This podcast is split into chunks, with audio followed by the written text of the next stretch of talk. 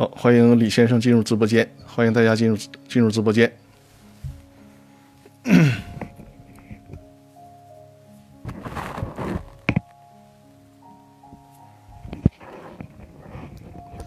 好，李先生，我看到你了，Mr. 李，因为你今天是有留言提问，非常好啊，就是非常呃推荐大家，就尤其是已经在微信公众号上留言提问的朋友们，一定要守在直播间，我们进行现场互动的解答啊。呃，咱们不着急，呃，稍微听会儿音乐，轻松一下，然后陆续等待我们的朋友进入直播间。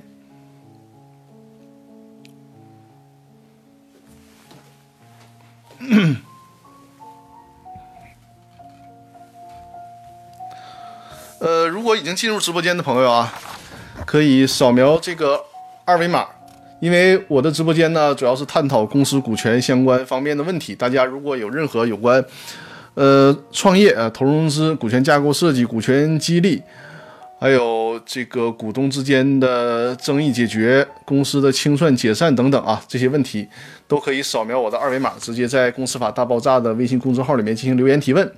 我会按照大家留言提问的顺序给大家进行解答。因为直播间里面呢，呃，虽然我们可以进行互动，但是如果你有有很复杂的、很长的问题，就是文字表述比较多的，还是建议在微信公众号上留言进行提问。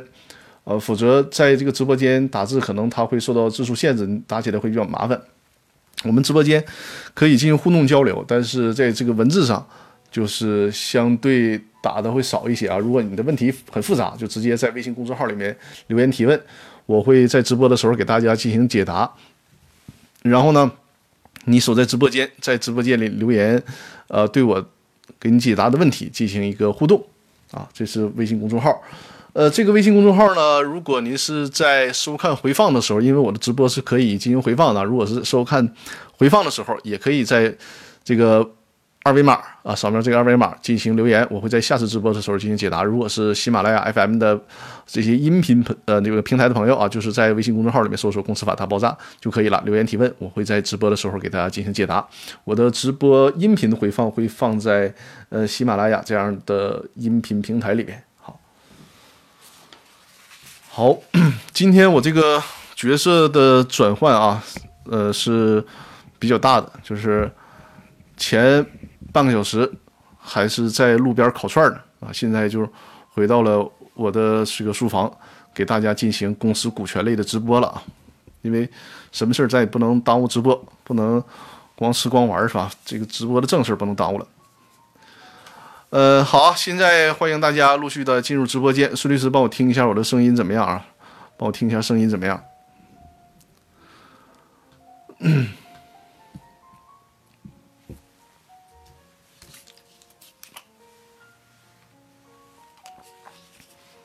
啊，Mr. Lee，没关系，没关系啊，这是这个哎啊，稍等，你直播跟大家交流，我也会很开心啊啊，声音可以啊，行，好了，那我们现在就正式开始了，因为直播已经开始了三分钟了。我们的直播呢是每周日晚上的八点，直播时长是一个小时的时间，在一这一个小时之呃里面啊，给大家讲解这个公司股权相关的问题，呃，对，有公司股权这方面的问题，就是投融资创业。股东纠纷、争议解决，甚至是这个公司解散清算等等啊，都可以在直播间留言，我们随时互动讨论。呃，咱们看一下之前的留言啊，之前的留言呢叫 Sally 的啊，我的一个老观众了。我不知道这次有没有在直播间，因为好像是之前的几次留言，你这个收看直播都好像迟到了，是吧？尤其上次的时候赶上了个尾声。不知道 Sally，你现在现在在不在直播间？在的话，告诉我一下。Sally 的问题呢是说，呃，张律师好，隐名股东想要显名，就是这个隐名股东他想变成显名股东，要人头的过半数通过。如果只有两个股东，那就是全体股东通过，是这个意思吗？谢谢。首先，Sally 说的非常对啊，隐名股东如果想变成显名股东，他不是按照。呃，股东持表决权，这样作为一个表决的比例，而是按照人头，就是按人数来行使表决权。因为这个规则是在最高法院公司法司法解释三的第二十四条里面进行规定的。二十四条里边规定了，就是这个隐名股东变显名啊，隐名股东变显名，需要经过股东的其他股东的同意。这个司法解释的原文是这样表述的：说实际出资人，实际出资人就是这个隐名股东了。如果没有经过公司其他股东半数以上同意，你看这样表述，他就是按人头来了。如果没有经过其他股东半数以上同意，请求变更股东签发出资证明书，记载股东名册，记载于公司章程，并办理公司登记机关登记的，人民法院不予支持。什么意思呢？翻译过来就是说，呃，如果这个实际出资人，也就是隐名股东，你想恢复你的股东身份，就需要其他股东过半数通过了。如果通不过，那对不起，你就没有权利要求恢复股东身份。所以说，通常啊，我包括讲课里面和给我的客户啊，也是反复强调，如果咱们事先，因为所所有的事儿嘛，最好是事先设计好。如果事先就是想避免这个问题，避免将来隐名股东想要恢复成显名股东的时候遇到其他股东的阻碍，最好的方式就是签。股权代持协议，同时呢，让公司的全体股东在这个代持协议上签字，或者是另行起呃起草一个协议，主要就是要表述这个大家都知道，这个人他是隐名股东，他呢是实际的出资人，他任何时候想要恢复股东身份，其他人都是无条件同意的，就先把同意这个事儿给确定下来，这是一个保障。那回到 Sally 的问题啊，就是说只有两个股东，其中一个，那其中一个肯定是一个显名股东了。其中一个他所代持的股权，那个隐名股东想恢复股东身份，那你肯定就需要另外一个股东同意了，因为需要半数以上嘛，对吧？你总共就两个人，那肯定就需要另外一个股东同意了。因此说，这种意义上说，你要说他是全体股东通过，也不也这个，嗯，你可以这么说吧。但实际上就是你两个人，你就得经过另外一个人同意。那如果三个股东，那你就得经过另外两个股东同意，因为需要过半数嘛，就是这样理解。所以说，这就是对你问题的回答。就是在这种情况下，你之前就是在股权代持的时候，你没有做过相应的制度设计，那在这里面你就需要依赖于人家了，人家得通过了，你才能够恢复股东身份，就是这样。呃，我刚刚看到有朋友已经在我的微信公众号后台留言了哈。好，没事儿，不着急啊。呃，你这个英文怎么拼？我我这个还真。拼不上来啊！但是我你应该在直播间是吧？叫什么居拉？呃，没关系，呃，你应该排到第大概第四个问题啊，不用着急。第二个问题，呃，赛丽，我不知道你在不在啊？在的话告诉我一声。这是第一个问题。第二个问题呢，叫时光无声的这位朋友留言，呃，小明同学零一二九说，我有个问题很长，感觉得打半天。没事儿，那你就先打字，在我的微信公众号。因为你那个长问题在直播间肯定是没法留言提问了，在微信公众号“公司法大爆炸”的微信公众号，你留言提问啊，今天应该是可以的，应该能就是轮到你这个问题，没问题啊，你就直接在呃微信公众号里面留言提问就行了，小明同学，嗯，啊叫朱丽叶，好好。好，呃，时光无声的问题啊，时光无声。你在不在直播间？在的话，告诉我一声。时光无声的问题是说，张律师啥时候能讲讲关于只设一名执行董事、不设董事会的合资公司（括号有限责任公司）的执行董事的职权及产生办法？就是觉得执行董事公司法较少的，对他有明确规定。呃，时光无声，你在不在直播间？在的话，告诉我一声啊。实际上呢，如果你翻看我之前的直播回放。你就会看到，我有一期是专门讲执行董事的相关问题的，专门讲执行董事的相关问题。呃，你的这个问题啊，实际上你发现的这个事儿是非常对的。本身公司法对于执行董事的职权，不是说规定的很少，而是说几乎压根儿就没有规定。唯一提到执行董事职权的，就是这个公司法的第五十条的第二款，怎么说的呢？人家说的是执行董事的职权由公司章程规定，就完了，没有其他的了。就说我法律上、公司法上没有给你规定执行董事的职权，你执行董事有哪些权利？我作为公司法没给你规定。你想要明确他的权利怎么办？你们自己啊，在公司设立的时候，自己在公司章程里面去规定这个执行董事的职权。实际上，我们很多人就是会，包括啊专业人士有错误的误解，以为是这个执行董事的权利就是和董事会的权利是一样的，实际上不是的。就如果你在公司章程里面也没有规定，那么就不能默认的推导出是执行董事享有董事会的权利，不是这样的。呃，小明同学：“请问张律师就在那个发消息那里留言吗？”是的，是的，你就在那个微信公众号里的那个发消息，直接打字留言就可以了啊，就就可以了。我稍后就会看到你的留言。嗯，我们是，我们先看一下，就是在这个公司法里面，对有限责任公司的董事会，对董事会的职权，这个公司法里面是有规定的。也就是说，你即便是公司章程里面不去写董事会的职权，也是有法可依的。你就直接翻看这个。公呃公司法的第四十六条就可以了。大概说一下，这个公司法所规定的董事会的职权是十个啊，十个再外加一个，就是呃公司章程规定的其他职权。大概的职权呢，就是董事会啊，包括了他有召集股东会会议啊，并向股东会报告工作，还有呢就是执行董事会的决议，再有就是决定公司的经营计划和投资方案，制定公司的年度预算方案和决算方案。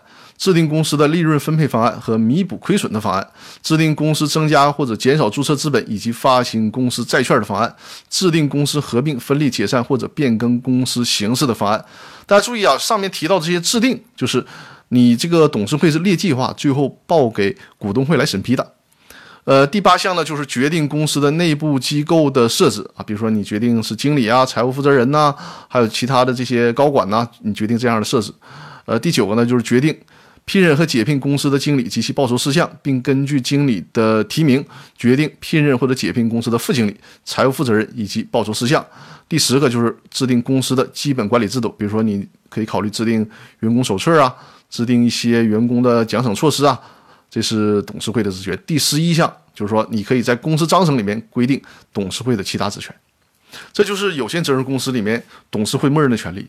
但是如果你这个公司，不设董事会的话，如果你这个公司不设董事会的话，你只因为公司规模较小的时候，因为呃，它通常只有执行董事，不设董事会。那如果你设了执行董事，默认情况下没有办法直接去套用这个公司法所规定的股这个董事会的职权。所以说呢，我们啊一定一定要注意，就是如果这个公司没有董事会，只有执行董事，就一定要把在公司章程里面把执行董事的权利写出来。如果你不知道怎么写，你就可以直接照抄这个董事会的职权就行了。你把公司法第四十六条抄下来，对应到你那个执行董事职权里面。这样呢，一旦产生任何的质疑，你拿着这个公司章程，执行董事有哪些权利，就会没有什么争议了。否则的话，会产生争议。大家懂我的意思了吧？就是这个是一个制定公司章程里面啊，一定一定要注意的一个细节，也是一个技巧。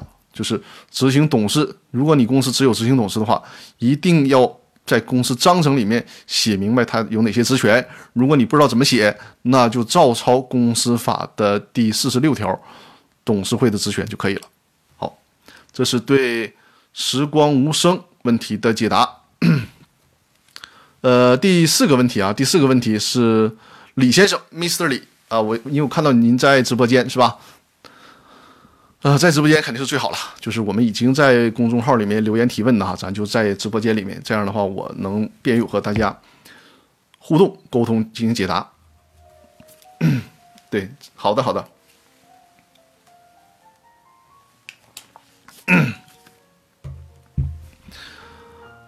呃。Mr. 李，您的问题是呢？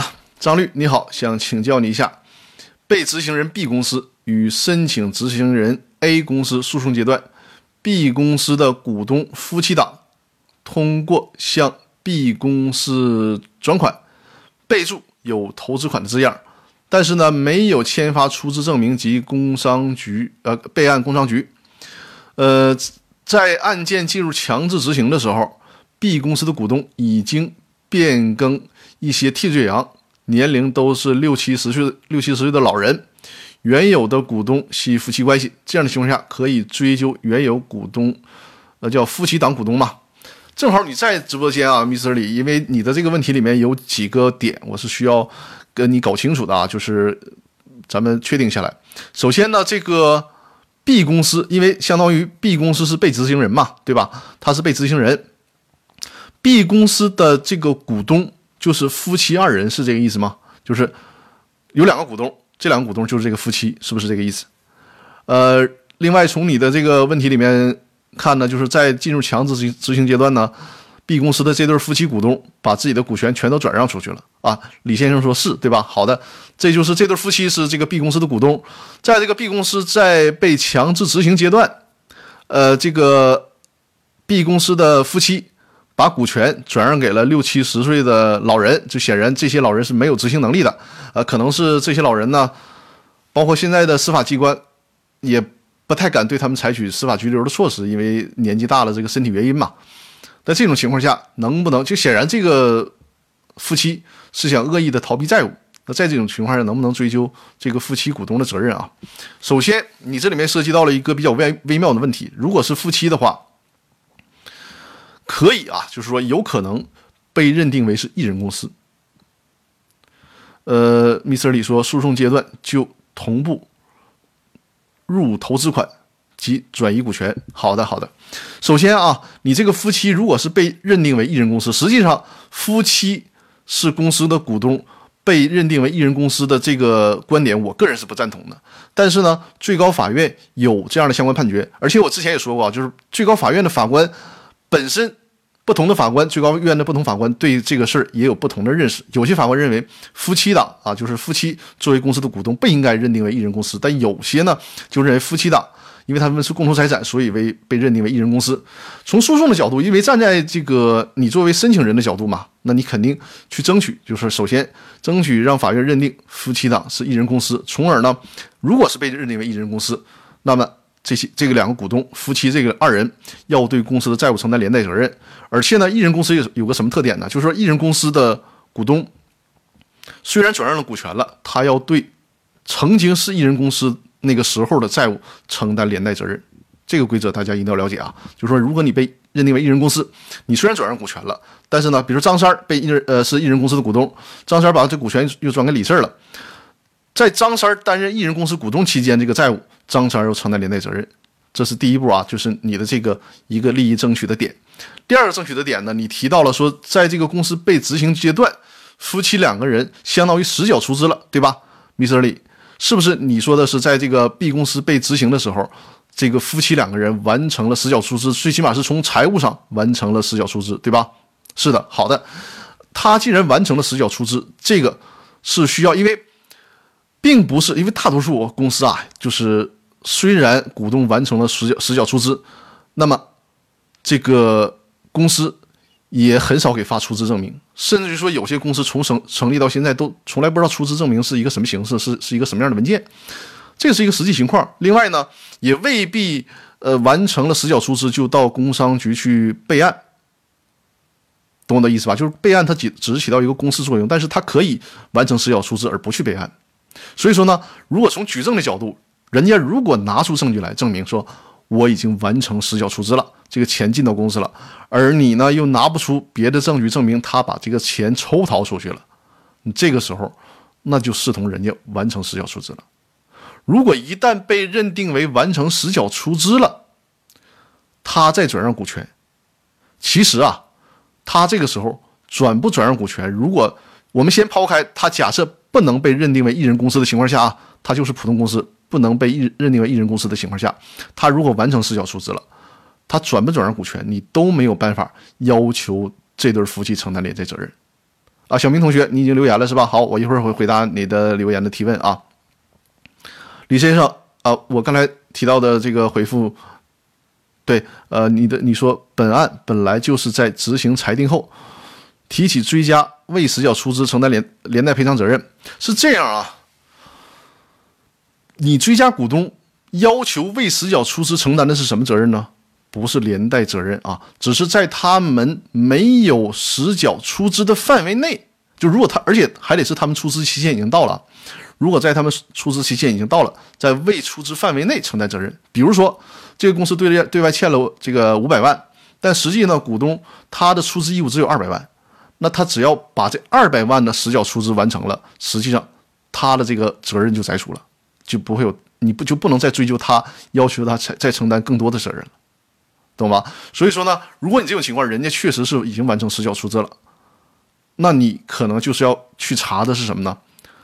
你就没有办法，暂时啊没有办法去，呃，这个追加股东，但是呢，你需要让执行局去调取他这个公司的钱去哪儿了，对吧？你你这个钱打到公司里，按理说，你在这个被执行阶阶段钱打到公司了，这个公司的钱应该用于偿还你的债务，既然没偿还，公司还公司还没钱，那钱去哪儿了？这个是需要查的。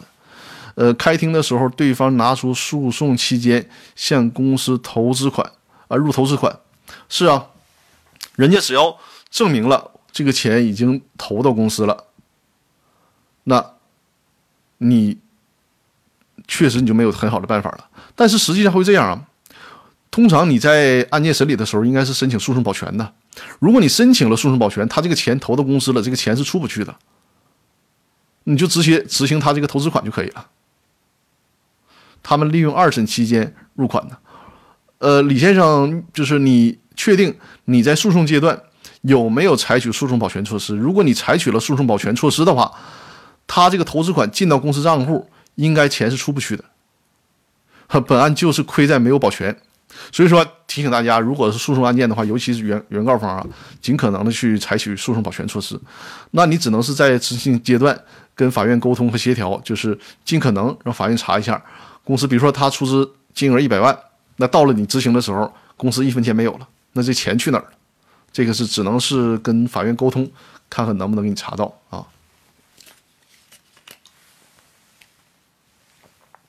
因为人家如果是完成了？实缴出资的话，你这个局面就很难，你这个对你很不利。所以说呢，我建议你还考虑我给你的第一个方案。第一个方案就是尽量说服法院将这个夫妻档的公司认定为一人公司，就是实质上的一人公司，从而。利用这个揭开法人面纱的这个规则啊，要求一人公司的股东承担连带责任，从这个途径再尝试一下。如果他是一个普通公司，人家还有证据证明已经完成了实缴出资的义务，在这种情况下，即便他没转让股权，你都拿他没有什么好的办法。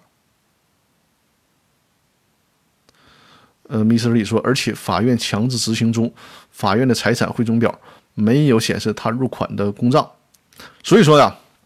这个事儿你就这个，我觉得法院应该会帮你核实的，因为，你我们从财务的角度，你只拿出会计账簿，你没有原始凭证，这是不行的。最起码他得有银行流水啊，对吧？比如他一百万出资义务，他说我打到公司了，财务账给你一个财务账，那财务账不都是公司自己做的吗？得有原始凭证才行啊。最起最起码你得有这个银行的流水、转账记录，证明你这个钱已经打进去这个公司的账号了。你看，这就是我们在线互动的好处啊！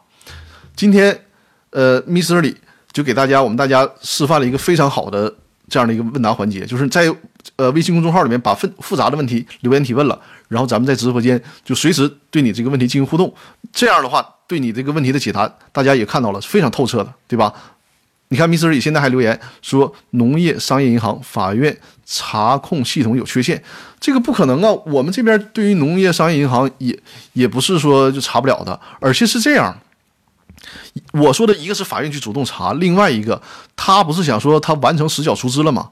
从证据的角度，并不是他拿出了一个会计账目，公司财务说已经完成实缴了就就行了。他这个证明是不全面的，他自己就应该提供转账记录，以证明他实际确实实缴出资了。嗯。小明同学说：“之前不是说，就算是夫妻公司的这那个有限责任，法院判决也不能按一人有限公司嘛？”小明同学啊，你这个可能是之前没有特别留意我的这个直播间里的说法啊。就是从我个人的角度，实际上我的角度是什么呢？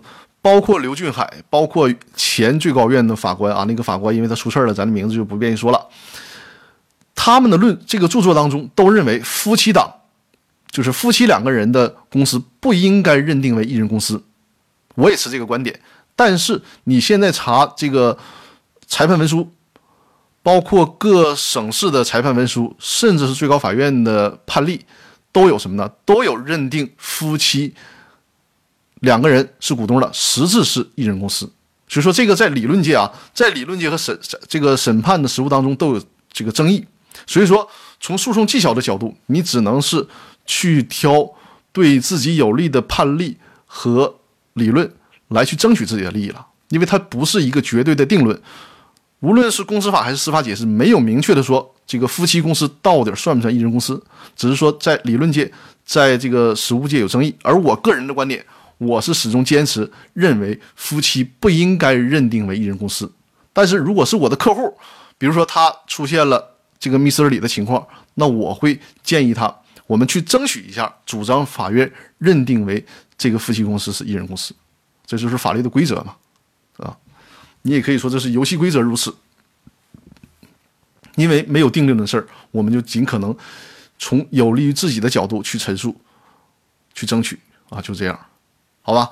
呃，这是对 Mr. 李的回答，我相信通过这个我们在线的互动沟通沟通，对这个问题回答的还是比较透彻的。所以说啊，再次强调，就是大家尽可能的在直播间里面，就是守候直播间，已经在微信公众号上留言留言提问的啊，在直播间守候。好啊，我们看这个这个开播之前的留言就到这里了，然后我们接着微信公众号里面还有留言。那密斯里说谢谢，好不客气，非常好，你这个给大家做了一个非常非常好的示范，就是我们所有留言提问的都在直播间守候啊，感谢密斯里送出的礼物啊，谢谢。呃，欢迎大家多多转发我的直播间啊，把我的直播间。转发给身边有需要的朋友，比如说这个微信的微信群啊、朋友圈啊，啊，还有这个新浪微博，多多转发，让大家呃更多的朋友知道我的直播间。也欢迎大家点击左上角我的那个头像，关注我的直播间。这样的话，随时有直播就会推送。我的直播固定的时间是每周日晚上的八点，也说不定什么时候它，因为有有几次啊，我是改动了直播时间的。这样的话，你关注了我的易直播的账号之后。呃，有这个直播变动，可以随时推送给大家。好，朱丽叶，刚刚在直播开始的时候，这个叫朱丽叶的这位朋友，在我的微信公众号上留言提问的。呃，我相信你现在应该就在直播间，是吧？呃，朱丽叶这位朋友，我现在开始解答你的这个问题啊，在直播间可以示意我一下，告诉我一下。呃，朱丽叶的问题呢是 几位董事兼高管股份总额啊？好，在直播间，好的。股份总额和呃股份总额的总和超过了公司总股本的三分之二，他们做高管高工资、高奖金政策，呃严重侵害了其他其他几位小股东的利益，有什么办法否决他们的侵权行为吗？哎，这个问题啊，这个问题算是这段时间以来。挺新的一个问题，因为我们这段时间围绕着这个公司清算呐，呃，这个股东股权代持可能比较多，非常有代表性、非常有代表性的一个问题啊，朱丽叶的问题。我再给大家简单的陈述一下，就是有几个高管，这几个高管呢，他同时是股东，而且呢是大股东，是控股股东，因为这个这几个高管合起来持有三分之二以上的这个股权，那肯定啊，三分之二以上的股权，这个公司全都是由高管控制了。他们也利用，首先自己是公司高管，而且还是控股股东，那公司章程就有任由他们随便写了，对吧？给自己定一个很高的工资，比如说高管月薪二十万啊，这样的话，因为他这是一个什么途径啊？就是说，当公司不符合分分红条件的时候，或者是想通过特殊途径独占公司的利润的时候，就是给你自己作为高管，然后给自己使劲加工资。通过这种方式来侵害其他小股东的利益，可能轮到其他小股东的时候，连分红都没有了，因为全给高管发工资了嘛，这算是公司的成本呐。那个时候公司可能都压根不是盈利的状态，所以说根本没法分红。显然这种情况是损害了小股东的利益的，怎么办？这种情况是可以进行维权的，可以进行维权的。维权呢有，比如说两个案由啊，第一个是，呃，高管或者是其他人啊损害公司利益的纠纷。这是一个案由，第二个案由呢，就是损害这个股东利益的纠纷。但我个人始终坚持认为，尽可能的先优先去打那个损害公司利益纠纷，因为你开着这个给高管开着公司，相当于把公司的钱抽走了，通过公司的形式支付给这些控股股东了。那你说股东他作为高管开工资行不行啊？行啊，这是一个再正常不过的事儿了，因为高管嘛，他既然是为公司工作，他就应该获得工资。分红是分红，但是他已经为公司，因为所有的分红啊，股东都有分红权。他即便是从来不来公司上班，投完钱都不来公司看一眼，该分红也得给人家分红。而高管呢，是因为基于他对公司的工作，甚至于说可能形成劳动关系获得的这个工资报酬，它跟分红不是一个性质，所以说应该给开支。但是你这个开支得合理。所以说，呃，朱丽叶，你的这个主张，你可以通过诉讼的方式。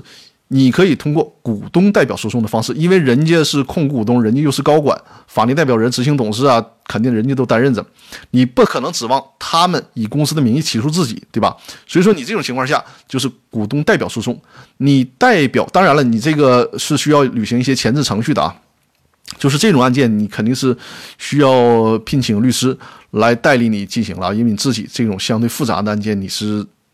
这个很难去驾驭和把握的，需要找律师啊。当然了，我们的团队也是提供这个这个诉讼服务的。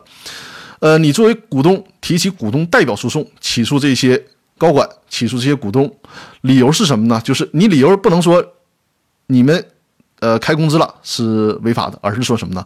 你这个工资不合理。你的证据啊，你需要给法院提供相应的证据，比如说同行业。相类似的地区、相类似的行业，他们的高管平均工资是多少钱？以此作为参考。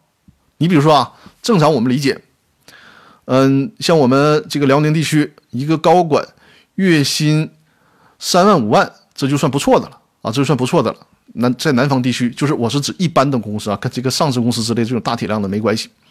那你说在这种情况下，人家高管最多一个月工资开两万。你这上来就是二十万，你显然是不合理的，对吧？你这显然是不合理的，你就以这个为理由，当然你得给法院提供一些数据作为一个初步的证据，然后呢，要求他们多得的那些钱返回给公司，返还的公司。注意啊，是返还给公司，而不是返还你给你个人，这是一定要注意的。你也不能期望于说。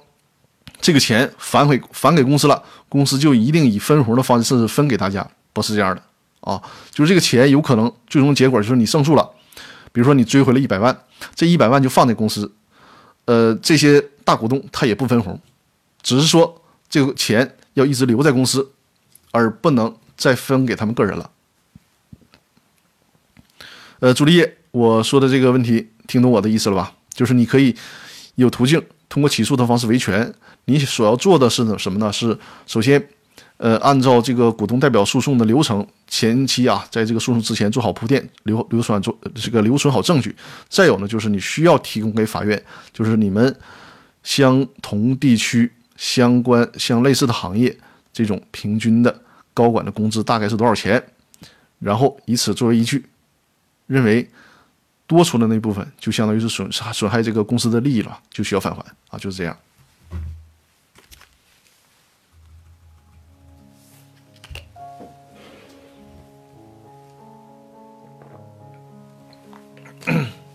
啊，朱丽叶说收到是吧？好，好，好，好的，好的。啊，你看，这是我们在直播间啊，在直播间留言提问，然后在直播间进行互动，这个效果是非常好的啊。可以在我的微信公众号里面。留言，然后呢，我们在直播间里互动。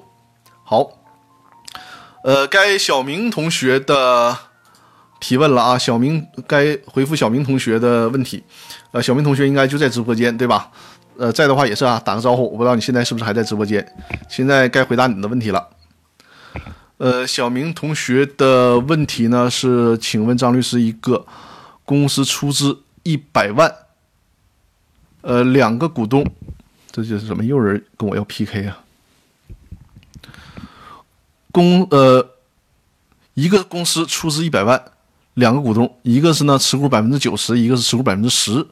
小股东出资已经完成了，大股东不出资，对外负债一百万。这时候呢，因为大股东未出资退出了，这时公司债务赔偿还是按百分之十债务，还是由小股东全部承担。你这个小明同学啊，你是多亏在直播间啊，就是你这个问题里面，大股东退出了是什么概念呢？难道公司做减资了吗？做减少注册资本了吗？还是说大股东的股权被别人收了？他退出是什么概念？在直播间可以告诉我一下，你说这个时候因为大股东退出了，未出资退出，这个是一个什么概念？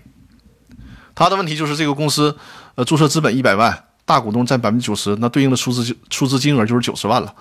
小股东百分之十，那对应的出资金额就十万了。小股东这十万元的出资已经完全履履行完出资义务了。这个时候呢，公司对外欠债，欠了一百万，那怎么承担？如果不考不考虑你说呃你所谓的这个退出问题啊，就是在这种情况下，那人家小股东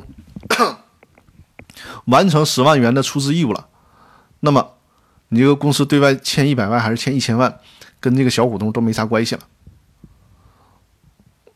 小明同学说：“不是未出资，小股东可以把他踢走吗？”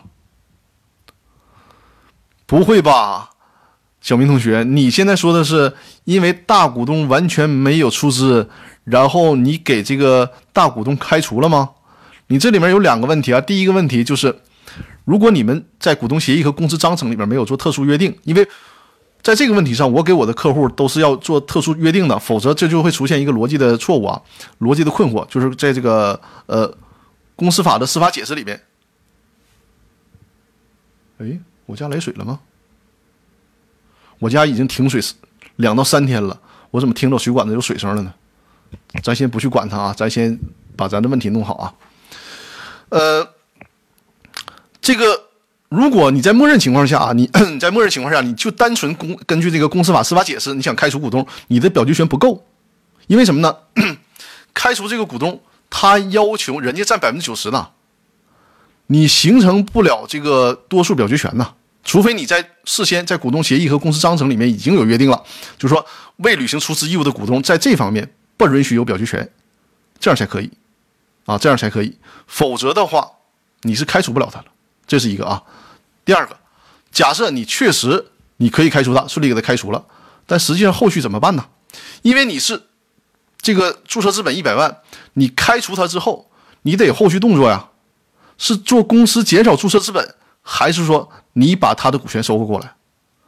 你不可能没有动作，懂我的意思吧？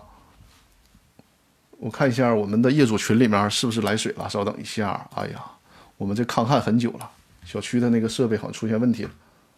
嗯，业主群里面还没有，好，没事儿好，呃，小明同学，你正好在直播间，看，看来这个你得回答我的问题了啊。就说你给他开除，你是以什么方法开除的？大家一定要注意啊，这个是一个非常非常有代表性的问题，减资对吧？那好，小明同学，就是说给这个股东开除了之后做减资处理，那公司的注册资本就由这个一百万变成了十万了。还有两个问题，第一个问题，你减资的时候对外欠没欠钱？就是是不是减资的时候就欠了一百万，还是说你这个一百万是在减资之后欠的？如果是在减资的时候就欠一百万了，你这个减资就有问题了，因为减少注册资本得是对外进行公告，通知债权人，啊，编制这个公司的财产状况，同时呢，人家债权人是有权利要求你提前偿还债务或者提供担保的，否则你不允许减资。因此说，小明同学，你这多亏在直播间啊。这就是我们这个留言提问之后在直播间的好处，这个太重要太重要了。否则的话，比如说小明同学今天没在直播间，他就提出这个问题，那我只能是做最一个浅显的解答。否则的话，没有办法刨根问底问的这么细啊。你这个减资之后，你在减资的时候，如果就已经对外有债务了，说明你这个减资有问题，那你是要承担责任的，懂我的意思吧？你就是你这个违法减资，你该还的钱你还得还，这是一个。第二个。啊，小明同学说就是打算减资，债务是之前欠的，债务是之前欠的，你现在又减不了了呀。你这，我跟你说哈，这个股东的纠纷呐，它就像下一盘棋一样，你就是得有这个战略的打法。你在这种时候就像下棋一样，你就不应该开除他了。你都明知道公司有这个债务存在，你怎么能开除他？你开除他不相当于帮他拖债了吗？这是不行的。如果你这个减资还没有减，那这个事儿赶紧停下来。让这个大股东来承担履行出资的义务，因为你这还有一个情况了，比如说啊，再假设另一种情况，你在减资的时候，对外没有债务，你减完资了，你这个公司是不是成了一人公司了？如果你成了一人公司了，就是这个小股东他自己相当于十万块钱注册资本，这个百分之百持股，那公司对外有债务了，你还得承担连带责任呢。所以说这步棋你怎么下，你都不应该选择在这种情况开除那个股东。明白吧？就是你哪怕是第二种情况，你减资了之后，你把这个股东减下去了，你赶紧得再拉一个股东进来，成为一两人以上的普通公司才行。开除后啊，对，呃，二零一二说开除后就只能小股东还债了。是的，是的，就这步棋，你如果你这么走的话，你这步棋就下错了，你这个小股东是太吃亏了，不能这么走这步棋啊。啊，就是所有解决这个股权问题啊，它真的就像下一盘中国象棋一样，我们得统筹布局。因为通常我们股东面临纠纷的时候，包括我给客户代理股权纠纷的案件，就明确告诉客户，就是这种案件啊，我们处理股东之间的纠纷，通常是一个案件解决不了的，就是一个诉讼案件解决不了的，我们得经过布局，就甚至于说是一两个诉讼案件、两三个诉讼案件相结合，再加上飞速飞速的这个商务谈判相结合，才能解决股东之间的纠纷。你比如说，你这个以公司解散为例，你要想提起公司解散，可能事先在之前你得启动两三个诉讼，什么股东知情权诉讼啦、股东代表诉讼啦等等，在穷尽了所有方式之后，那依然解决不了这个公司僵局。从最高院司法解释角度，才符合要求公司解散的条件。所以说，股东类的纠纷啊，它是下一盘大棋，很复杂。不单单你要是对这个法律的把握，同时还是对游戏规则有一个充分的运用，而且呢，脑子里边还还得想，就是你不能单看这一个案件，你得想后面那几步怎么办，都得想好。所以说，你看，呃，包括很多的律师啊，甚至法官都不爱审这个公司股权类的纠纷，他太烧脑子，太麻烦，而且里面涉及到的专业的问题还比较多。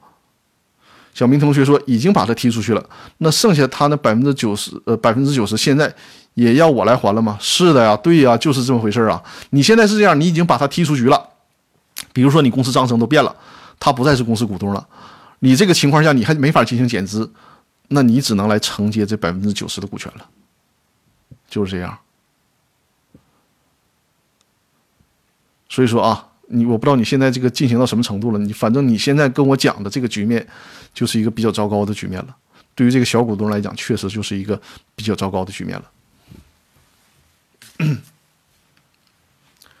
哦，看一下我的。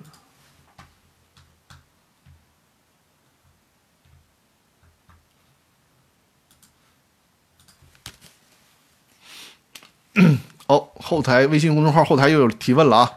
有提问了，赶紧刷新一下啊！今天今天今天大家非常给力啊，就是这种提问的效果非常非常好，全都是在线提问，太好了啊！呃，想着做一个人控股，不行啊！一个人控股是一个这个这个旗下的多不好啊，多臭啊！这个企业就不能一人公司啊！我反复强调啊，别一人公司，一人公司你承担的风险太大了。你这这这个，那你就设立公司的意义都没有了，你不如不如成了成立那个个人独资企业，或者是弄个合伙企业或者个体工商户了，对吧？你公司最大的特点就是它可以承担有限责任嘛，所以说所以说别整一人公司啊，别整一人公司。呃，木子树心啊，木子树心在我的微信公众号里面，可能是接着我们这个直播间的讨论的问题啊，他他他呃留了一个问题说，一人公司啊，一人有限公司给税。给税局认定啊，就可能给税务局认定有漏税漏税行行为，需要股东承担连带责任吗？这个也是需要的，但也是一种债这个债权债务嘛，这也是需要的啊，也需要的。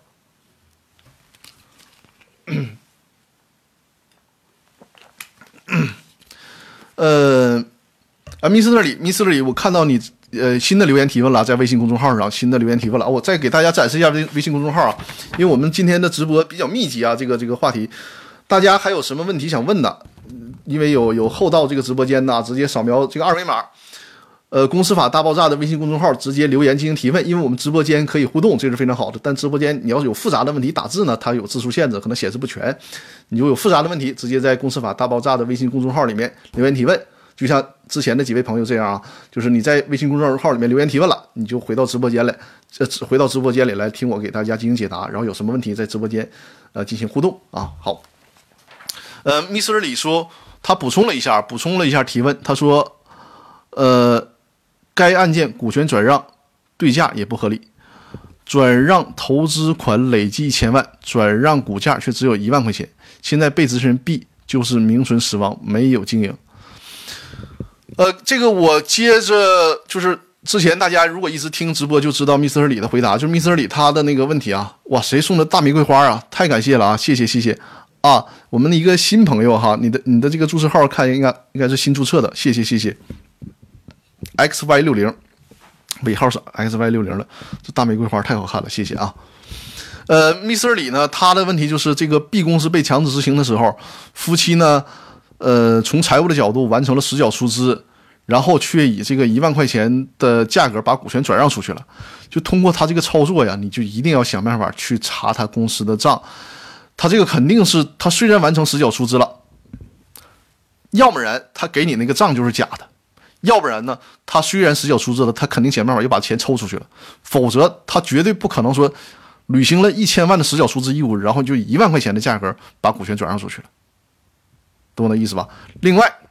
另外啊，就即便是这种股权转让，你依然可以依据公司法司法解释四的第十八条啊，依据公司法司法解，你可以记一下啊，依据公司法司法解释四的第十八条，就是这个股东没有履行出资义务或者没有履完全履行出资义务的情况下就转让股权，那么受让人对此知道或者应该知道的，就是说白了吧，就是恶意转让。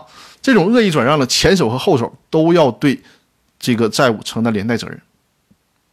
都要对债务承担连带责任，但是呢，这里面提到了啊，它的前提是公这个股东未履行或者是未履全面履行出资义务，明白了吧？如果人家确确实履行出资义务了，你拿人家就没什么招了。你别说他一万块钱转让，他就白给，把股权白给出去，你拿走都没有办法。但我相信他这种骚操作啊，这种骚操作，肯定这里面有猫腻儿，肯定有鬼，要不然他给你的就是假账，要不然就是他肯定想办法把这个资金又抽逃出去了。抽逃出资这个算犯罪吗？过去算犯罪啊，过去算犯罪。但是呢，现在的 这对这这操作确实太骚了点儿。现在对于一般公司来讲啊，因为现在对于一般公司来讲都是认缴出资制，不要求必须实缴了。只有特殊行业，比如说银行啊、保险公司的金融机构这种情况下才存在。如果你抽逃出资或者虚假出资，才构成犯罪。否则的话，是不再认定为。这个抽逃出资罪或者是虚假出资罪了对于一般企业来讲，这两个罪名不再适用了。这是这个人大法工委做出过的立法解释。呃，感谢 X Y 六零又送出了一个大玫瑰啊，太好了，太亮了，非常感谢。懂我的意思了，大家啊，就是过去呃，企业家头上悬着一把剑，就是这个虚假出资、抽逃出资是构成犯罪的。现在呢，咱就可以，你就可以直接认为现在不构成犯罪了。至于说那些特殊的企业，咱也不可能担任没，就是我们也没太大的机会担任那些特殊企业的股东，那就是你是那银行啊，呃，保险的这些金融机构，这个国务院要求必须得实缴出资的，嗯，这种情况下你不实缴，你抽逃，这个才构成犯罪。一般的公司哈，一般的公司是不存在这个问题的，所以说抽逃出资和这个虚假出资不认定为刑事犯罪，但是呢是承担民事责任，你该归还出资的你得归还出资，该补缴出资的得补缴出资啊。感谢 Master 送出的礼物，谢谢。呃，看看还有没有新的留言啊？再听会儿音乐。今天这个问题是比较密集的啊啊，暂暂时应该没有新的留言，暂时没有新的留言。嗯，直播还有十二分钟啊，还有十二分钟结束。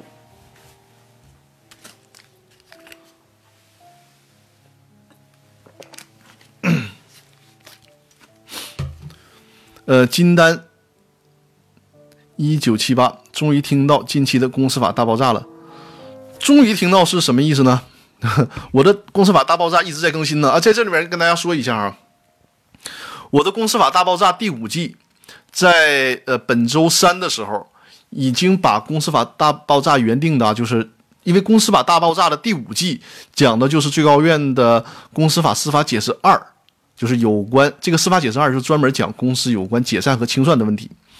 这个公司法司法解释二理解与适用呢，已经全都讲完了。按照原计划，公司法大爆炸的第五季就应该结束了。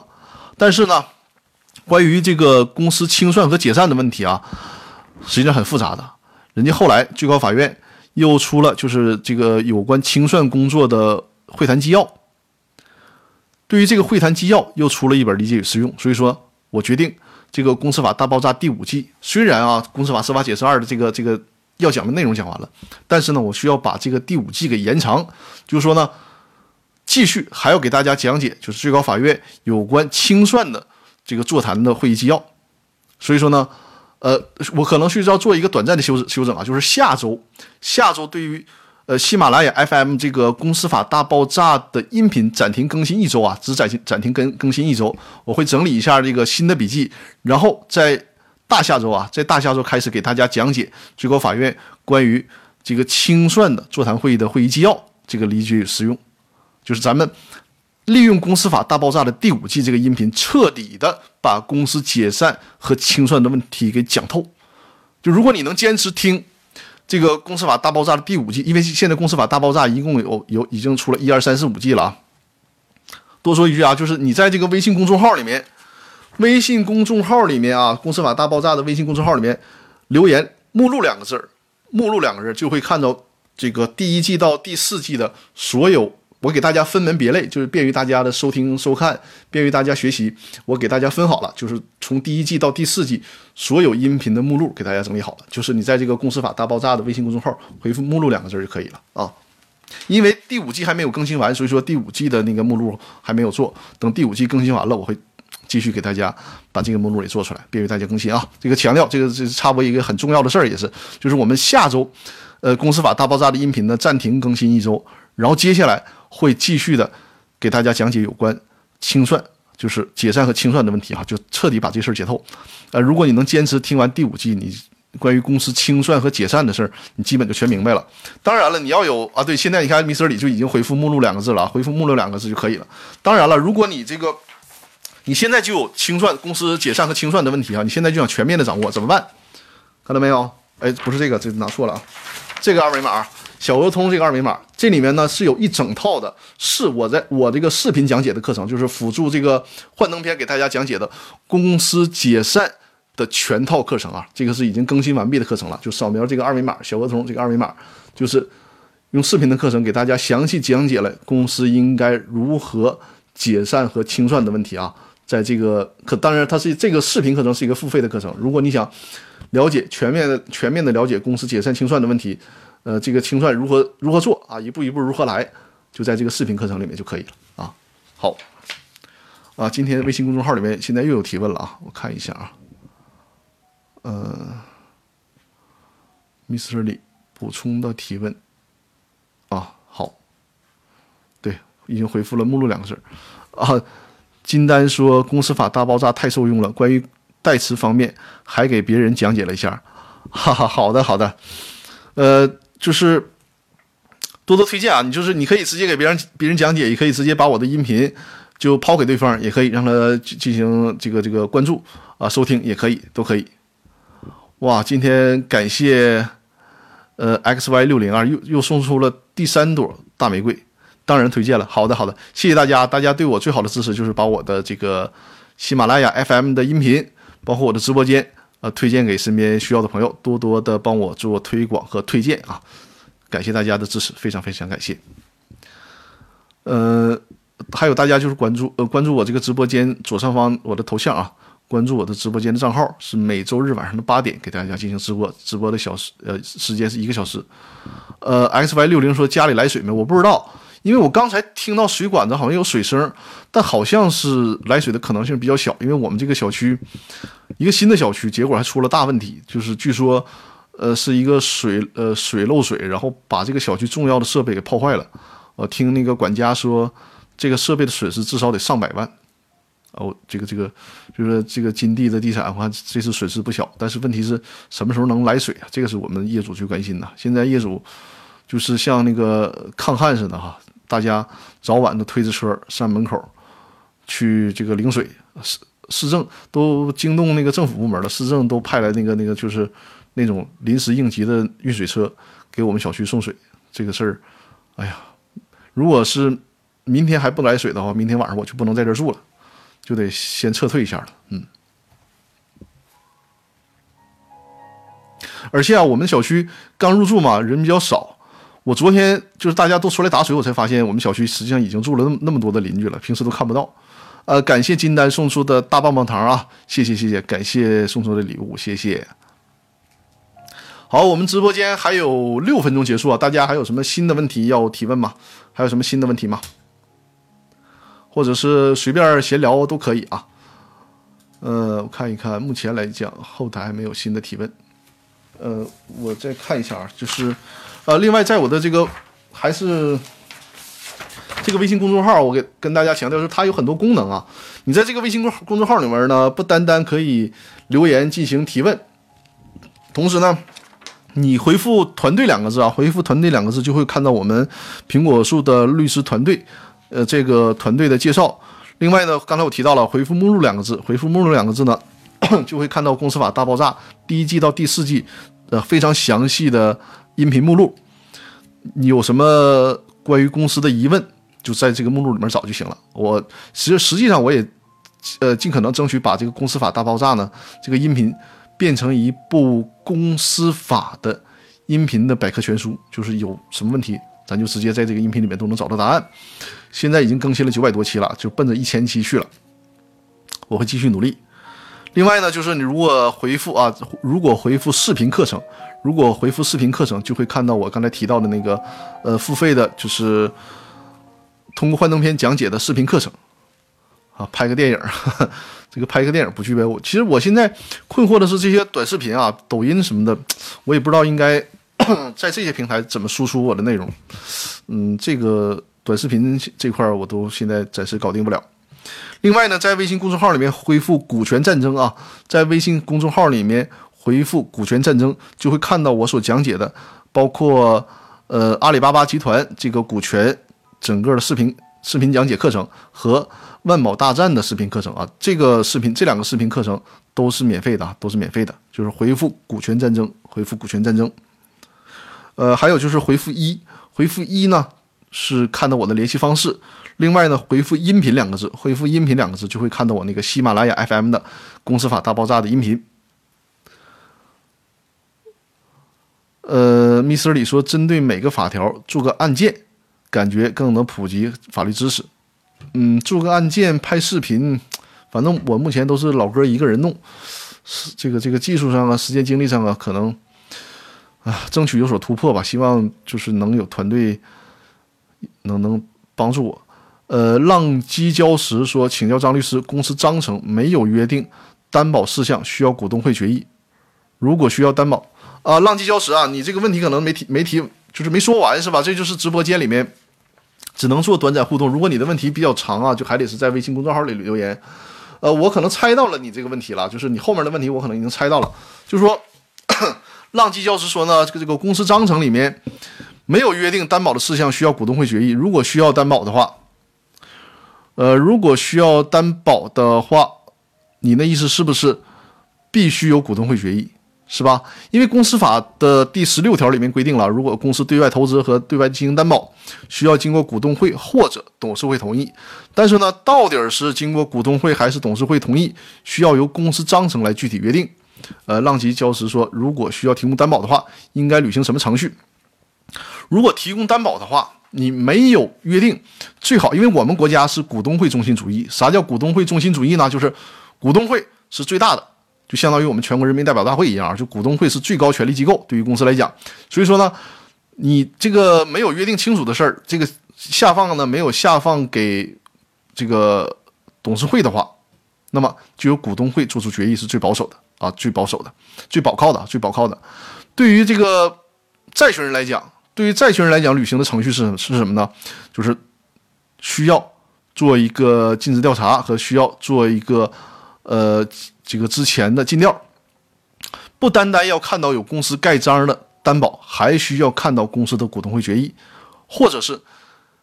看到公司的章程，从公司章程里面看，这个担保到底是股东会还是董事会决议？如果是章程里面写董事会决议的话，那么拿到董事会决议就可以了。所以说啊，这个作为债权人，你想接受公司的担保，必须必须看到相应的公司章程和股东会或者是董事会的决议。如果不看的话，人家给你提供的这个担保就可能被法院认定为无效。那。这个正好在结尾的时候，我也扣也扣一下今天的主题啊，因为今天的主题就是想讨论一下这个 股东会把董事会的把这个权利下放给董事会会产呃股东会把权利下放给董事会会产生哪些后果啊？这个跟大家讲，尽量不要这么做。就从法律理论来讲是可以这样，你股东会有什么权利？你不行使，你让董事会行使，董事会有这个权利。法律上呢没有去禁止这么做，但是你要这么做了，就会产生严重的 bug，就会产生逻辑的混乱。因为你这个董事会一旦形成决议了，你股东会又觉得这个董事会决议就决议的不好，我股东会想否决它，你们一产生争议，这个事儿的有效性，你让法院都没法判断，因为你之前你比如说在这个公司章程啊，或者在什么文件里边，你都已经下放下去了。你虽然说你是股东中心主义，但问题是你已经把权利给出去了，那你这个当初给算不算数？所以说这样的话就会造成很大的困惑和和这个逻辑混乱。因此说呢，如果你真的想把这个权利下放的话，也是一定要附条件的。比如说啊，这个股东会针对某某权利，比如说你做出担保事项的权利啊，你做出这个贷款贷款的决议啊，由董事会进行决议。但是如果股东会认为这个董事会决议不当，或者是其他什么条件，这个股东会呢有权。予以否定，就是你如果非要下放的话，其实其实你尽尽可能的不去下放。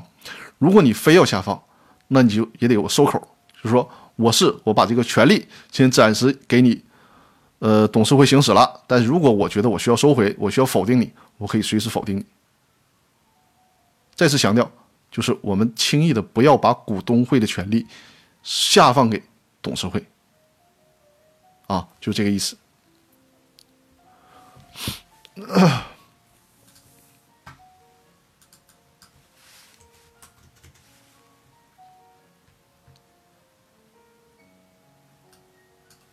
呃，托克维尔说，SPV 类，SPV 类型是全资子公司吗？呃，这个我还真的是不清楚，你再详细的介绍一下啊，你这个 SPV 的架构是什么样的一个架构？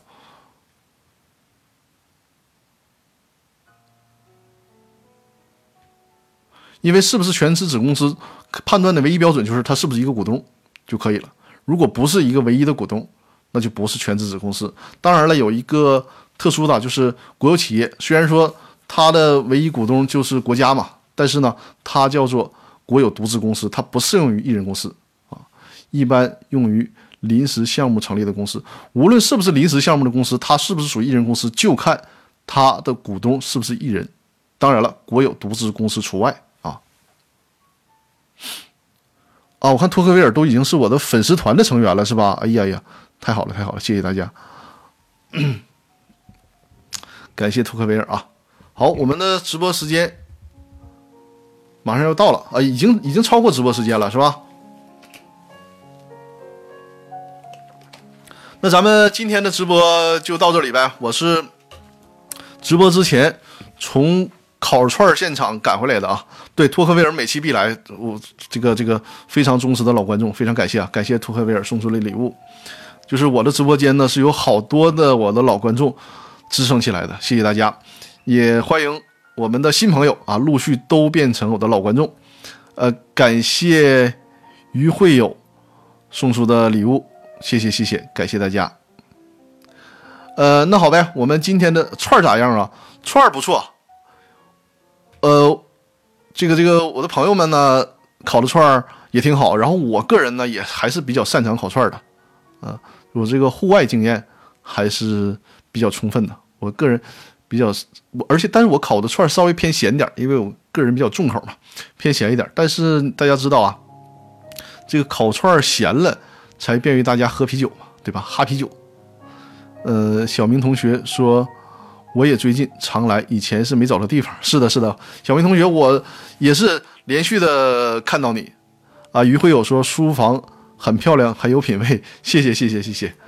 呃，这些就是，哎呀，现在的最大的困惑就是很难有大块的时间专门去读这些书，只能是就是实体书和电子书相结合。呃，有机会的时候就坐在书房里看看这些纸质书。实在没有时间的时候，就只能看那个电子书；再没有时间的时候，就是因为包括现在得到啊这些软件非常好，就很多的电子书是它是支持朗读的，挺好。科技是越来越发达了。实际上我们，呃，想看书，除了需要大块时间以外，如果真想看，还是能挤出很多时间的。我今年目前来讲已经读了十多本了吧。好了，那我们今天直播咱就先到这里呗。我的直播间呢是专门讲解公司股权相关的问题的啊。大家如果有这样的问题，就是关注我的直播间，每周日晚上的八点来我的直播间。事先呢，也可以再再次展示一下，在这个微信公众号里面留言提问啊。如果是喜马拉雅 FM 的朋友呢，就是在这个直接在搜索呃“公司法大爆炸”的微信公众号，在里面留言提问就就可以了。我看到大家的问题之后，会在直播的时候给大家进行解答。同时呢，跟大家强调，最好提问之后在直播间守候，我们随时能做互动。今天的这个直播呢，就做了一个非常好的示范啊。我们大家进行现场的互动。另外呢，就是大家如果线下有任何的公司股权问题，也可以联系我和我的团队。呃，包括这个给大家制定股权的激励计划呀，做这个股权架构的设计啊，起草公司章程、股东协议啊，还有处理公司类纠纷的诉讼案件都可以啊，都可以线下联系我，然后我和我的团队会给大家提供这方面的专业法律服务。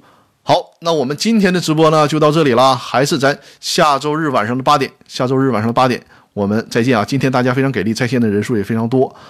好，各位，我们下周再见，谢谢各位的支持，谢谢，我们下周再见，谢谢大家，谢谢，谢谢。